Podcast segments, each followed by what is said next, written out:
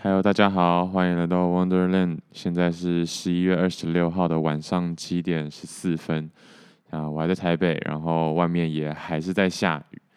今天原本没有想要耍废的，可是有想说完全不要出门，也不是完全不要出门，吃饭的时候还是可以出门一下，但就是不要出去外面走太多这样子。那走太多，但就是。基本上就是要在家里做事就好了，不然就耍废。因为，哎、没有要耍废啦，就是反正有很多书可以看嘛，我就想说在家看书就可以了。结果今天下午整个睡爆，我觉得待在房间太久，真的会就是有点过闷的感觉。那如果情况允许的话，可能还是多出门走走会比较好啦，就是比较有办法让精神维持住。应该是因为，应该是因为现在，呃，现在怎样呢？就是现在我的房间有点太小，然后也不是很通风，对吧？应该要把窗户打开一下。就是这边开始有一点，有点想要换地方住，换一个租屋处，对啊。但是，anyway，就是至少要撑到明年这样，明年租约才到。那我想明年应该也是差不多，就是搬走的日子了。嗯，今天呢，其实这一集啊，应该说这一集其实就是我昨天终于把娜娜全部看完，然后真的，我觉得娜娜真的，天哪！我觉得我现在 就是做什么事情都变得太有感触。那我觉得是好也不好啦。就是，呃，有人说，就是可以把小事情都有大感受的话，其实就是焦虑症的前兆。所以我觉得好像好像不太好。但是对于如果想要写些东西啊，或者是想要创作一些东西的话，我觉得呃这样的这样的体质应该是蛮不错的。嗯，昨天把娜娜看完，然后娜娜我觉得。还是很不错，虽然动画应该没有把全部都演完，不过我也不想再继续看下去，真的太花时间了。接下来我除了资讯节食，因为资讯节食大部分是截的是新闻类啊，或者是呃社交软体，或者是就是 IG，然后 FB 那些有的没的，YouTube 也在也在截，所以其实我现在真的没什么在看这些新闻类的东西了。那，变说看剧的时间就花的蛮多的，但接下来可能也会变成，我觉得一个礼拜看一本书就已经不错了，对吧？不然我现在像这个礼，应该说这三个礼拜我大概看了四本书吧，看完哦，然后现在这一本也快看完了，我觉得不行啦，我我很认真的在写自己的日记的时候，其实就有发现，天哪，我是不是就是。把我买卖的那些心力啊，或者是那些焦躁，全部都压回就是看书啊，或者是写文字这一块。那结果我文字写了一堆东西，其实也没有丢出去。当然也不是说浪费，可是我觉得 还是没有把那个你知道那个角色设定整个上升。就是我自诩为什么可能文字工作者的话，我就应该要就是不怕被不怕被黑啊，或者是不怕被骂，不怕被嫌弃那些就是。啊，写这么多干嘛？又不好看，什么之类的评论，不要去害怕那些评论嘛，对不对？所以我想说，好吧，那明年再开始好了。没有啊，不行啊，每次到明年再开始，尤其是十一月的时候，十月、十一月就这样啊，开始写计划喽。然后二零二二，Let's go 这样子，然后每次都把把就是问题丢给明年的感觉，就是不行。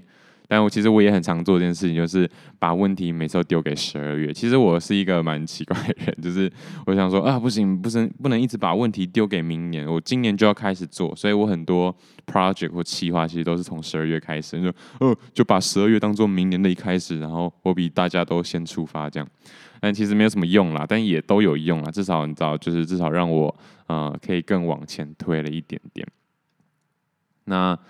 呃，这一次看娜娜，其实很少数我是有，你知道，就是像现在这样，就是有用心的去看后半段，因为后半段真的太可怕了。我说所谓的可怕，是因为就是，嗯、就是怎么说呢？后面太多情感，然后脆弱面吗？就是很不爽，但是也很真实。我说很不爽，是因为其实很多，呃，很多动漫啊，就是会爽嘛，就是，嗯、就是因为角色设定很明确，所以你他要么是贱货，或者是要么是那个，呃，很糟糕的人设，就是啊，早大家早就对他放弃了，就是啊去死一死，反正就反派嘛，反派就是就是很欠骂，就把他骂一骂，这样就好了。可是娜娜就是怎么说呢？那个两难跟抉择真的是，对啊，就是真的是很两难。我觉得大家可以去去去看一下。简单来说，就是我简称奈奈跟娜娜好了。反正奈奈就是那个爱情至上的那个女的，然后娜娜就是梦想至上那个女的。其实我写了一大堆就是奇奇怪怪的笔记，我觉得很跳，但是这这才是我的习惯嘛，所以就没差。那比较想，应该说被我排在第一个的是，嗯，娜娜在娜娜跟奈奈，其实在每一集的前最最开头都会有一些独白，然后那些心情的独白，我觉得很棒啦，因为因为我也常常有这样子，就是对自己的独白，但不一定有他读的这么好，但是。那种独白是很有画面感的，然后我觉得感情就是情感上也是蛮真挚的这样子。那嗯，娜娜就是其中一段独白是说，越是挣扎就越是沉沦。如果没有投胎转世，哎，如果有投胎转世的话，那他宁愿跟莲当两只鱼缸里的鱼。大意上是这样，呵呵，我觉得讲起来怎么这么没有感情啊？真是的。但是，嗯，我在听到越是挣扎就越是沉沦的时候，觉得 还真的哎，就是这也是什么什么尼采写的那什么什么特斯图拉如是说什么 他他的一个好，我现在就查起来哦，真是的，这是他的一本算是成名的小说吧。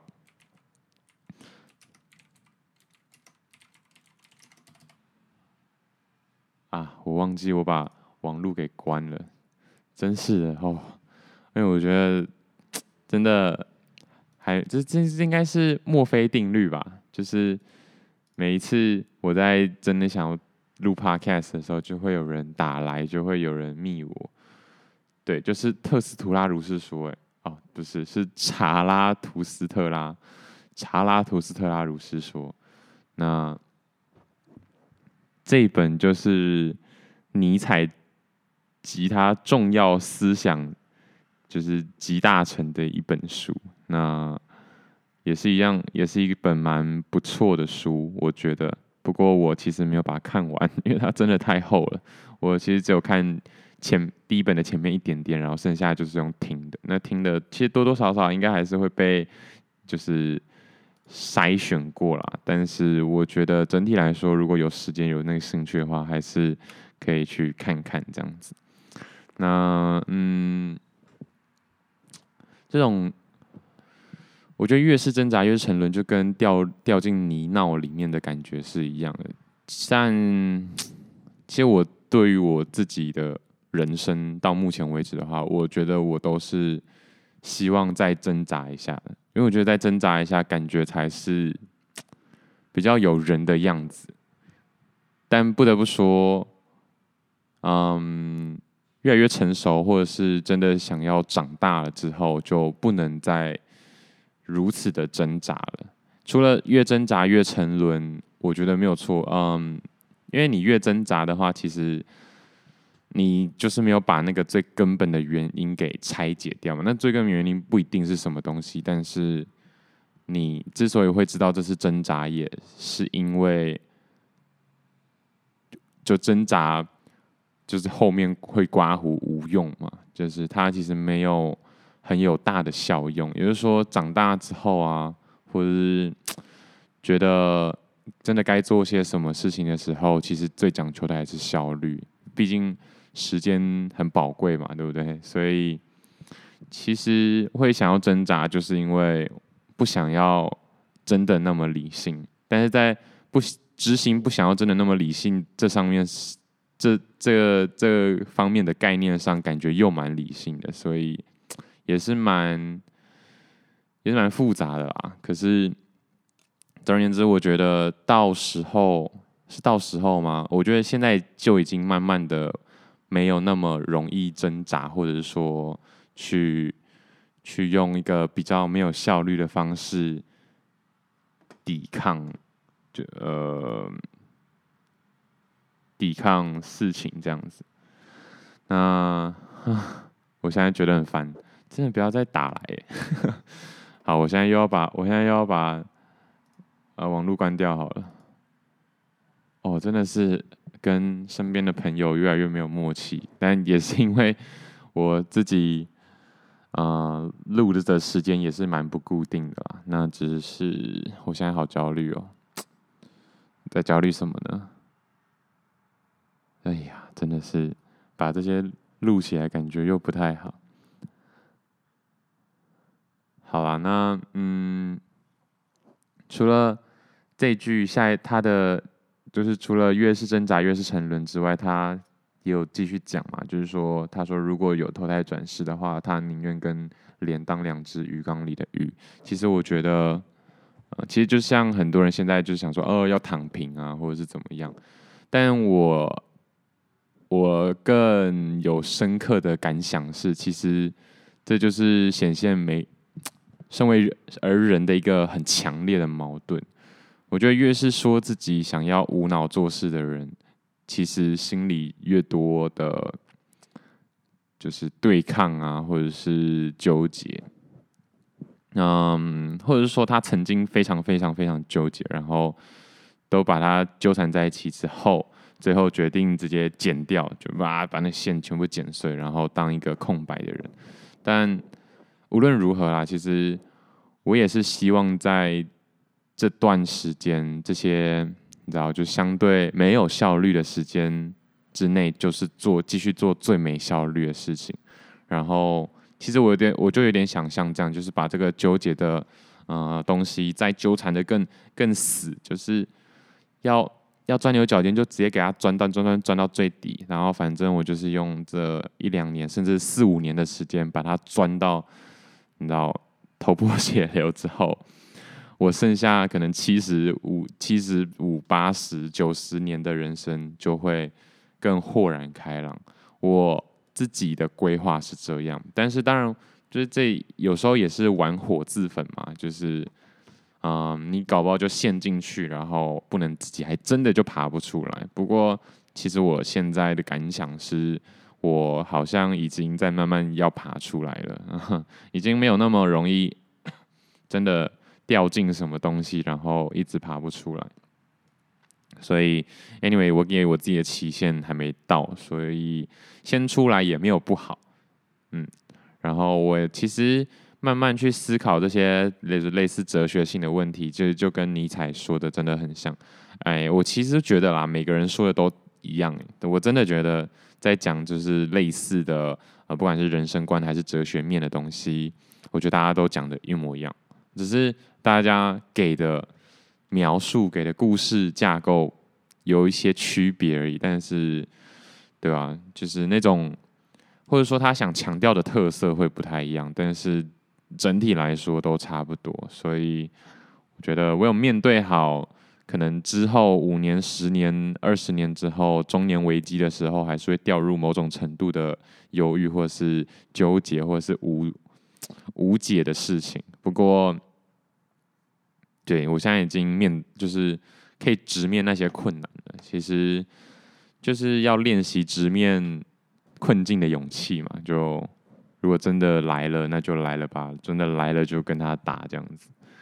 那最后就是他说的，宁愿跟莲当两只鱼缸里的鱼这件事情，我越来越能体会了。其实我之前是想说，我之前的心态其实就像那个。嗯，那叫什么？《进击的巨人》里面的主角很像，就是或者是调查兵团很像，就是有边界就是要去扩张啊，就是有边界就是要打破，再再冲出去看看，我们再去更远的未知的领域看看到底有什么东西。但其实 你说墙内的人不就不成熟吗？这这其实就是娜娜最想要嗯让大家去看的，就是难道呃为了为了钱为了生活，然后跟自己不心爱的人在一起就是错的吗？那或者是说？像奈奈这样子，就是，呃，恋爱体质很很强烈，然后整天就只是想着吃跟吃跟爱情的人，就不成熟吗，或是就不想的不多吗，这样子。然后，对，反正大家还是可以去看看。然后就是娜娜这样子一直追求，对啦，其实很多人就说，就是，呃。其实这些表面上看看起来越豁达的人，其实心里就是越有一些东西解不开。这我也是蛮蛮能体会的，就是会觉得我已经很 free，我已经很豁达，我很自由，我很开放，我什么啊什么大议题啊小议题我都能接受。就因为这样，所以心里的两三个节点，那个点就是越越打不开。就是我会觉得我我都已经就是。这么这么开放了，那让我有两三个小小的，嗯、小小的坚持，坚持下去，这样不行吗？但不是说不行啊，只是说，就是越是这样的人，可能那两这个小小的锁就会特别的强，这样子，对吧？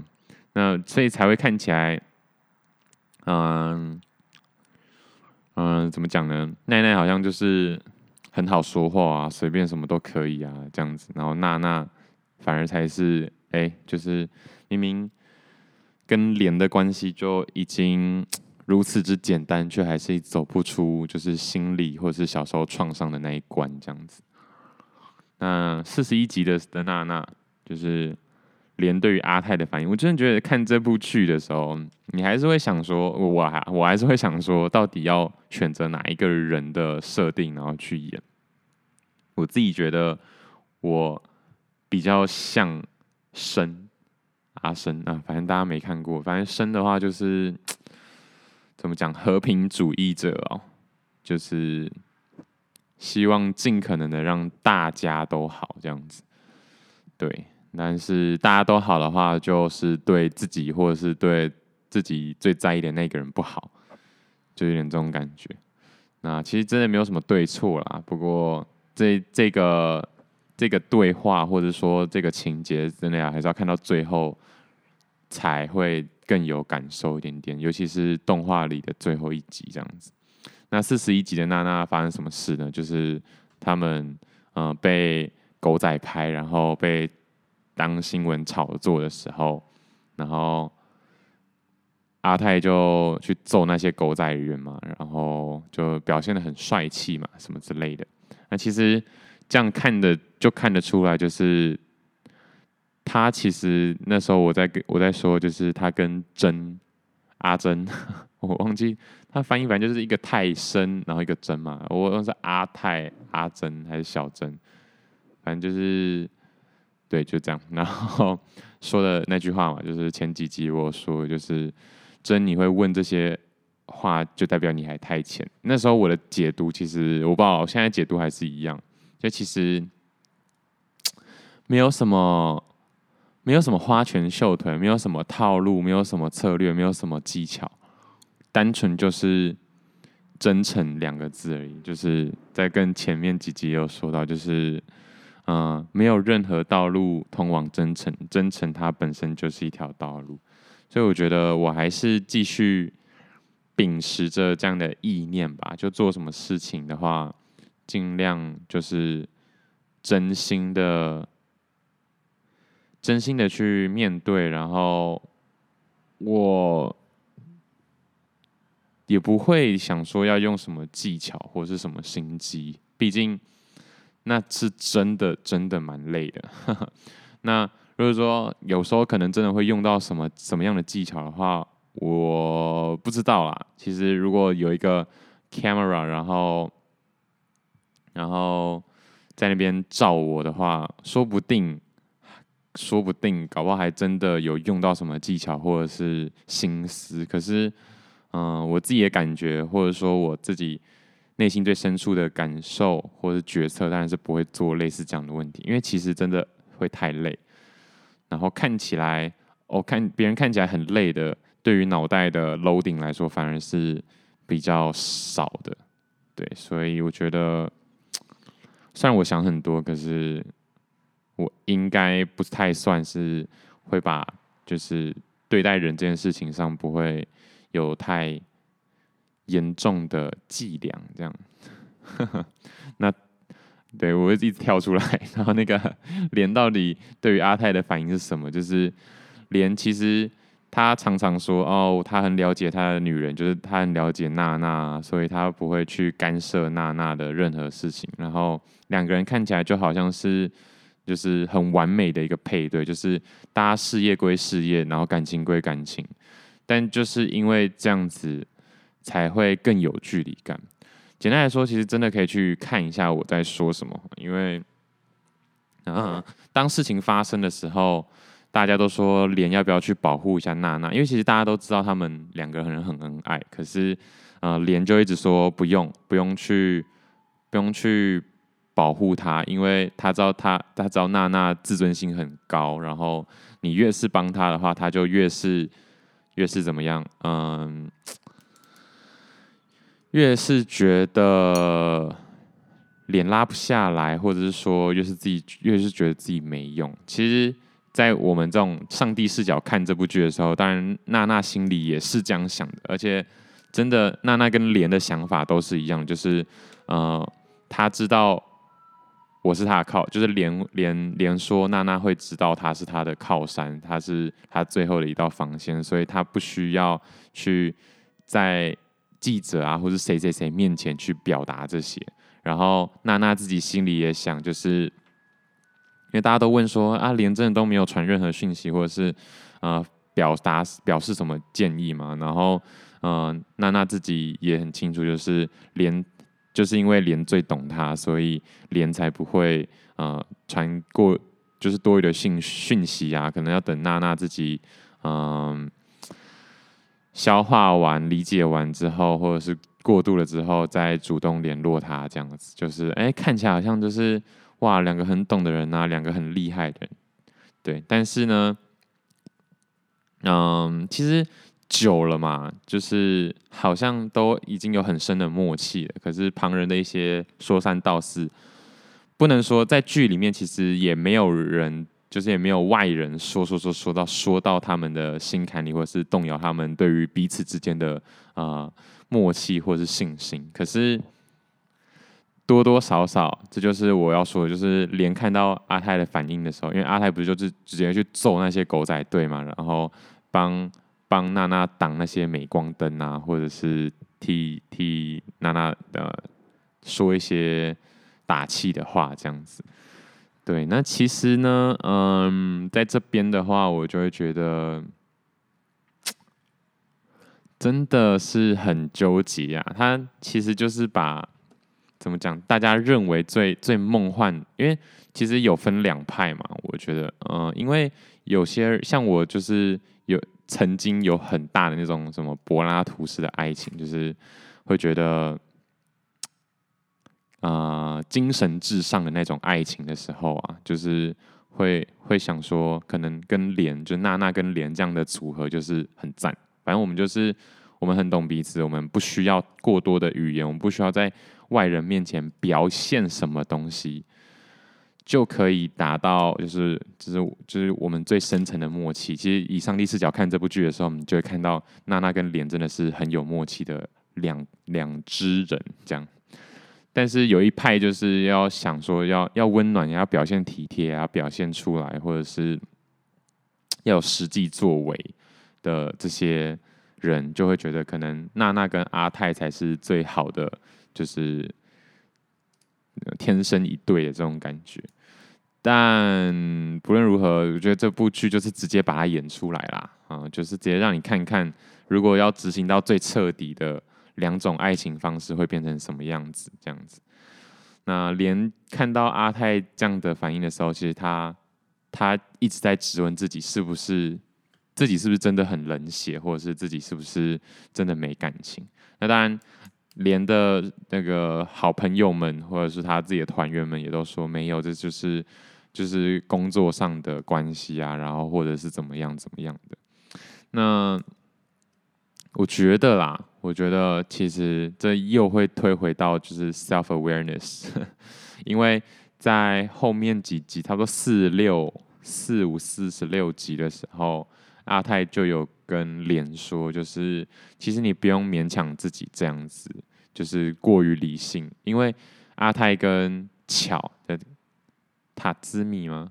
还是卡兹米？反正就是嗯，连他们乐团的。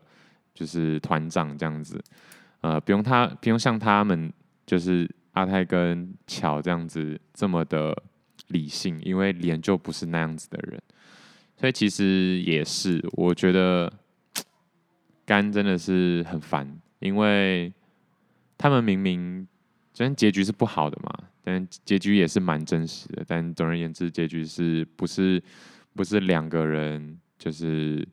有一个幸福美满的爱情，这样，反正最后对，最后大家可以自己去查。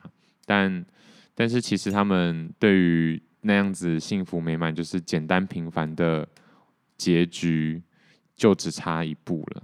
虽然经历了这么多的感觉，因为后来莲其实就已经慢慢放下。OK，好吧，就不要这么理性。就算就算很懂娜娜这个人，但是。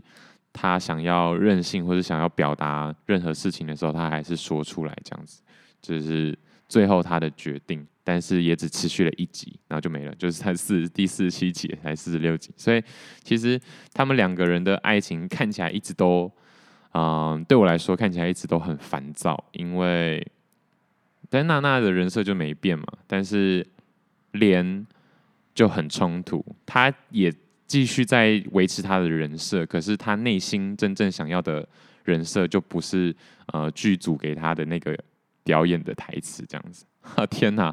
我觉得我现在越来越可怕了哦。我以前其实没有办，也不是说没有办法，可是我以前会觉得，呃，把动漫的人看成真人对待来说，就是有一点太夸张。但我现在是不是就是就是这样？好，但其实这也是一种表述的方式而已，而且。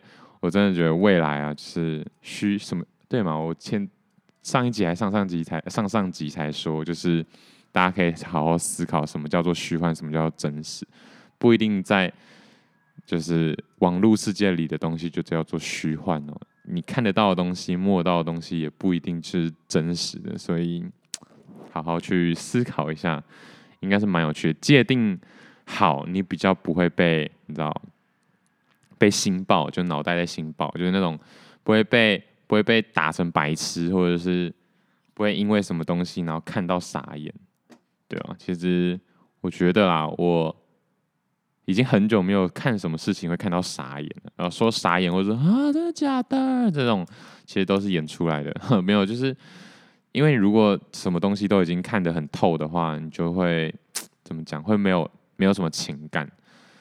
对，那我也还在练习。什么叫做还在练习呢？就是即便看得很透彻，都猜得出来现在接下来什么什么怎么样会怎么演，或者是哦，就算超出我的预期，我也不不会呃不会说有多大冲击的时候，还是可以表现得出，就是情绪有起伏，然后就是怎么讲，比较让大家。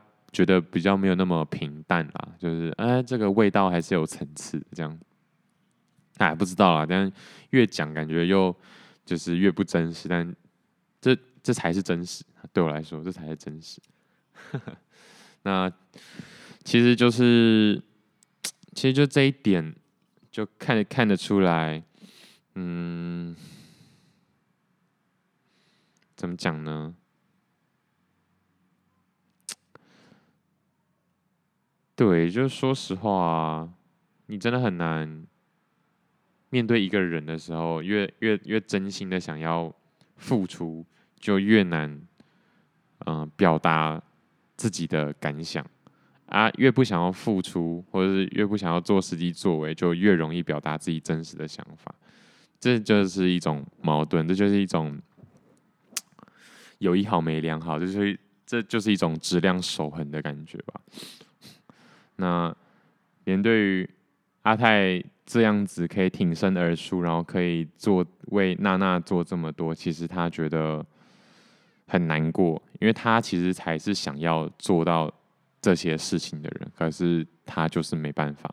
一方面是因为不在不同的乐团，就是工作啊，或者是形象，或者是然后这个社会社会赋予的一些责任。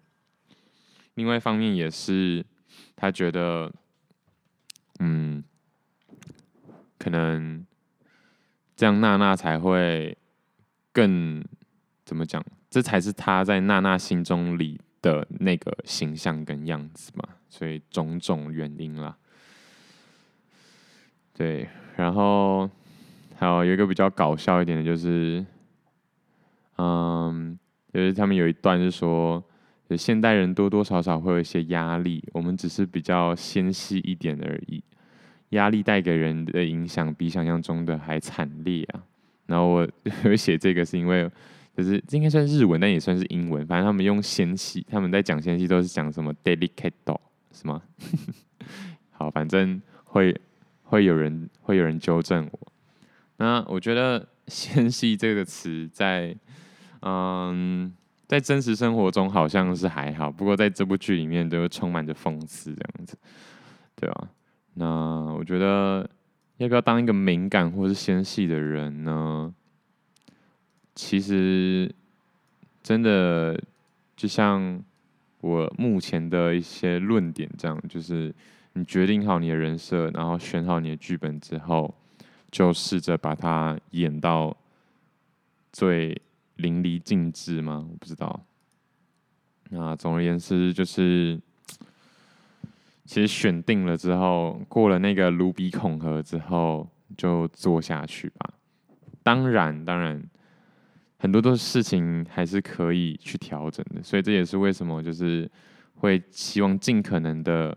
像我自己就会写这些，就是人生的最终目的跟我的愿景，其实有点像是在写原则，在写最最最最深最底的那个啊、基础这样子。那其他的所作所为，其实都是可以做调整，或者是说呃做一些临场发挥是没有关系的。那这个的话。怎么讲啊？就是在运动来说的话，就是会有一些基础体能训练。那个东西是你不管是做任何的运动，不管打篮球、踢足球、打羽球、打网球，或者是不管甚至任何的运动，都会用运用到的。这个诸如此类，可能是拉筋啊、核心肌群啊，或者是跑步啊、体能这些。对，就是你要慢慢建构一下自己，呃，整个人生最最底层的那些原则性的东西。那你之后，你这些练好之后，你想用用脚去踢足球，还是用手去打篮球，就没有关系。那个还那是可以选择的。如果你打篮球真的打得哎、好像不是很好的话，你突然去跑步也没关系，或是突然去打棒球也没关系，因为你的基础体能那些，或者是说心肺耐力是很够的。那你在转换运动项目上面，就算是可以很快，而且也不会说掉掉掉到太多。那我觉得人生呐、啊，也是差不多的概念、啊，就是找好你的那些核心肌群，然后好好的锻炼之后，嗯，到时候你可能想要从奈奈转成娜娜去追逐梦想，或者是从娜娜转成奈奈去，呃，享受，不是享受，把握身边既有的幸福，其实我觉得都是轻而易举的。那以我的心态来说的话，就是真的要把自己的心理跟生理健康、健康啊，就是健康这件事情，就是非常非常底层的一个逻辑，至少要把健康做好。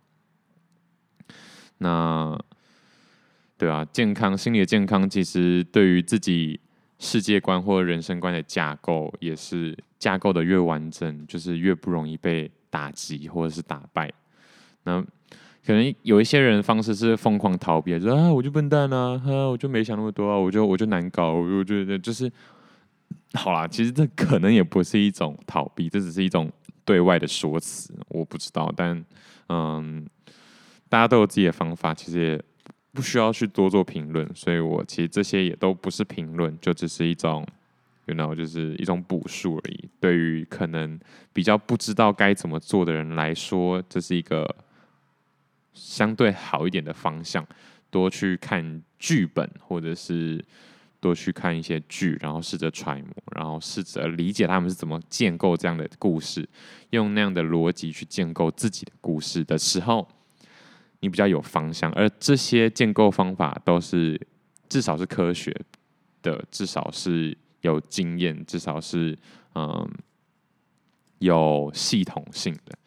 对，那就是不是说这些就比较好，只是说这些有科学性、有啊、有经验、有系统性，就是相对好应用、相对好执行，所以它才会被应用在就是这么大的影视产业里嘛。我觉得所有的。科学啊，或者是所有的产业链、结构链，其实都是这样。就是大家就是上过大学，然后学了这么多学科，其实应该都知道，嗯，所有东西都是可以自由发挥。尤其是你越有天分的东西，你越自由发，你越可以跳出所谓教科书般的教育。嗯，那是在你有天分的情况下。那什么东西是有天分的？其实我不太清楚。那大家如果对自己是很了解的话，也 OK，也很棒。但是在你可能想要练习一件你感觉不是自己非常擅长、不是自己非常愿意去做的事情的时候，就是用这些教科书的方法去执行。这也是为什么写书会需要目录，会需要一些大纲，会需要一些前面的那些大标小标。然后，其实任何的教科书也都写得非常有系统性、有脉络化。其实都是为了让你比较容易去理解，而不是说哦一定得这样写。因为你看，就是就画作来说，它其实也是也是有一个公式，但那些公式是给所谓没天分的人去做。天哪，我这样讲就很像在引战，但其实越有天分的人就是越不在意，你知道吗？越不在意，其他讲究的就只是有没有办法产生共鸣，只要有办法产生共鸣，他就会被推崇。他就被推崇的话，那你就会有钱赚。那这是对于要想要赚钱的，不管是做任何创作者来说的一个，你知道一个目标，这是元素的其中之一。但是其实也有很多人，这也是我等一下就想要讲的，就是有很多人是不能说不愁吃穿，不会去愁吃穿，跟不愁吃穿是两个啊，两个两个不一样的思考层面，这样子。那。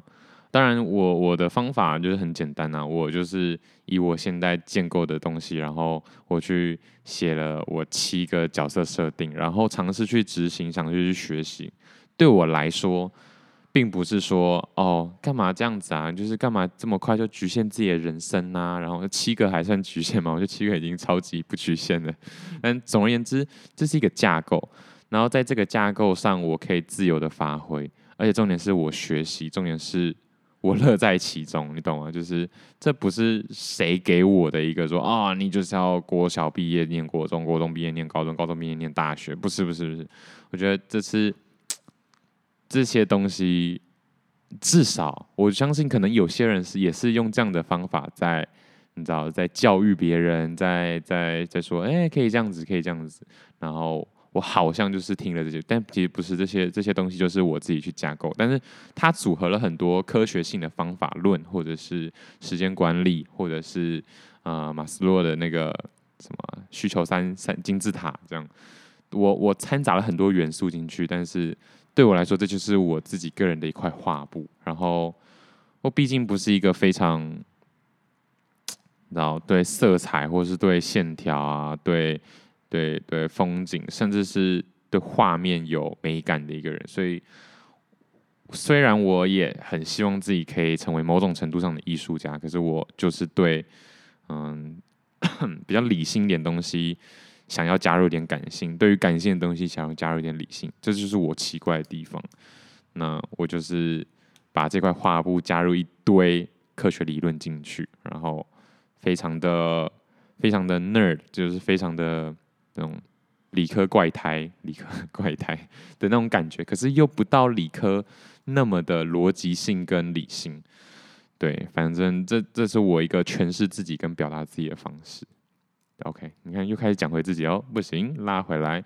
那就是也是娜娜在呃每一集的前某一集的前面所说的话，就是虽然我认为无论遇到什么逆境，人生就是要不断的努力对抗，但是随波逐流其实也没有真的那么愚蠢，只要能继续往前迈进就好了。这很明显是娜娜在对奈奈说的话。那其实我也想要对可能曾经的自己，或是某一些就是觉得自己一定要完成什么梦想的人，给你一个稍微剂量稍微小一点的安慰剂，这样子。嗯，因为其实我觉得在梦想的路上，任任何或是生活的路上，其实很多人对于他自己的生活就是一种梦想的。执行或者是追逐了，总但总而言之，大家，因为他的前面第一句话是说，虽然我认为无论遇到什么逆境，人生就是要不断的努力对抗。我觉得逆境不是通俗的逆境，不是说啊没钱，或者是啊毕不了业，或者是啊嗯、距离啊 covid nineteen 不是这种逆境哦，是是你。就是想要过了这条河，然后你一直过不了这条河的时候，那就是一个逆境。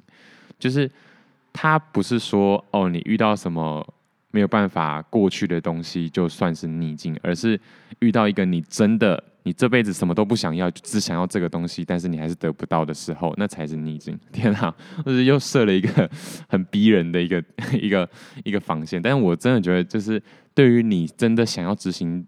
或是完成的那个目标，而你一直没有办法达成的时候，那个才是真正的逆境。那这也是为什么他说就是要不断努力对抗。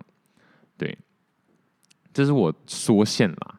那你想要放大，我觉得也没有也没有什么问题。就是啊，我晚餐想要吃火锅，但吃不到，不行，我就是要努力对抗，然后就找 Uber 送过来，这样。好烂，但就是这也可以啦，也可以啦，对。嗯，其实就是娜娜，就是我之前说的，我曾经的我的一个状态嘛，对不对？就是我觉得只要有边界，我就是要去冲破，就是要不断的去打破那个边界，然后看看能走到哪，这样这种感觉。但是这这也是为什么，就是在最后几集，娜娜才会对奈奈这样说，就是随其实随波逐流也没有那么愚蠢，只要能继续往前迈进就好了。哎，我只能说，嗯，其实只要我觉得，对啦，其实我很常在讲这些的时候，我自己心里也会很清楚，就是我觉得大家都想的很多了。我觉得其实没有人是笨蛋，但是也是蛮多笨蛋的。嗯，怎么说呢？哦，我觉得这样说不错，就是我觉得没有人是笨蛋，但是蛮多人不懂得变通。但那个变通啊，其实。我也没有资格说什么，但就像很多人可能会觉得，哎、你干嘛？就是明明有更有效率的，不管是赚钱的方法，还是生活的法则，或者是怎么样怎么样可以推广啊，什么什么什么东西的。就是我不是不知道，你不是不知道，对啊，你也知道，我也不会不知道。但有些时候，就是做最没效率，但却还是想要继续这样坚持的时候。那就是一种生活态度啊，或者怎么说？现在真的知识容量或者说资讯真的太发达了，你你你你就连呃当初奥巴马怎么当总统的各个故事你都能知道，这已经是这这以前人已经是你知道完全没有办法想象的。以前之所以为什么呃阶级固化这么严重，是因为资讯真的太不流通。现在虽然说资讯透明，但是资讯也被选择，所以其实。就算知道奥巴马故事也没有用啊，就是还是很困难。大家都知道那些物理性的限制，那些生理、那些先天上的限制，可是你知道就已经很好了，你懂吗？以前的人完全没有办法知道为什么有些人一出生就是皇室贵族，就是王子，然后我一出生就只能一直疯狂种田，疯狂种田，没有办法。那人生找不到出口，为什么神学会变得这么如此的发达？就是。其实人生还是要找借口，人生还是要有一个故事性。那我在说的其实只是说，这也是为什么我想要建构我自己的故事。我也蛮推荐大家建构自己的故事啊，其实也不用那么累。如果你能找到一个故事去解释的话，那没问题了，没问题。对，就是其实大家最终的目的都是把自己活成一只动物啊，对吧？自身，人生就是一场自生自灭的过程而已。对，反正就是全部都是 process，就是反正过了就就好了这样子。那太早看开，其实少了很多乐趣；太晚看开，你也少了很多乐趣，然后又增徒增痛苦。但是不管怎样，那个掌握权都在你自己的手上。然后缘起缘灭，天啊！我现在在干嘛？我现在传教是不是？好，反正就是我觉得这样的体会，没错。你还是应该说，我其实就只是在提供一些方法，有办法得到出口而已。那任何的方法，任何的状态，其实都是好的。其实都没有关系，这样子。好，我觉得就先到这。嗯，那只是这这句话，我觉得真的提醒所有觉得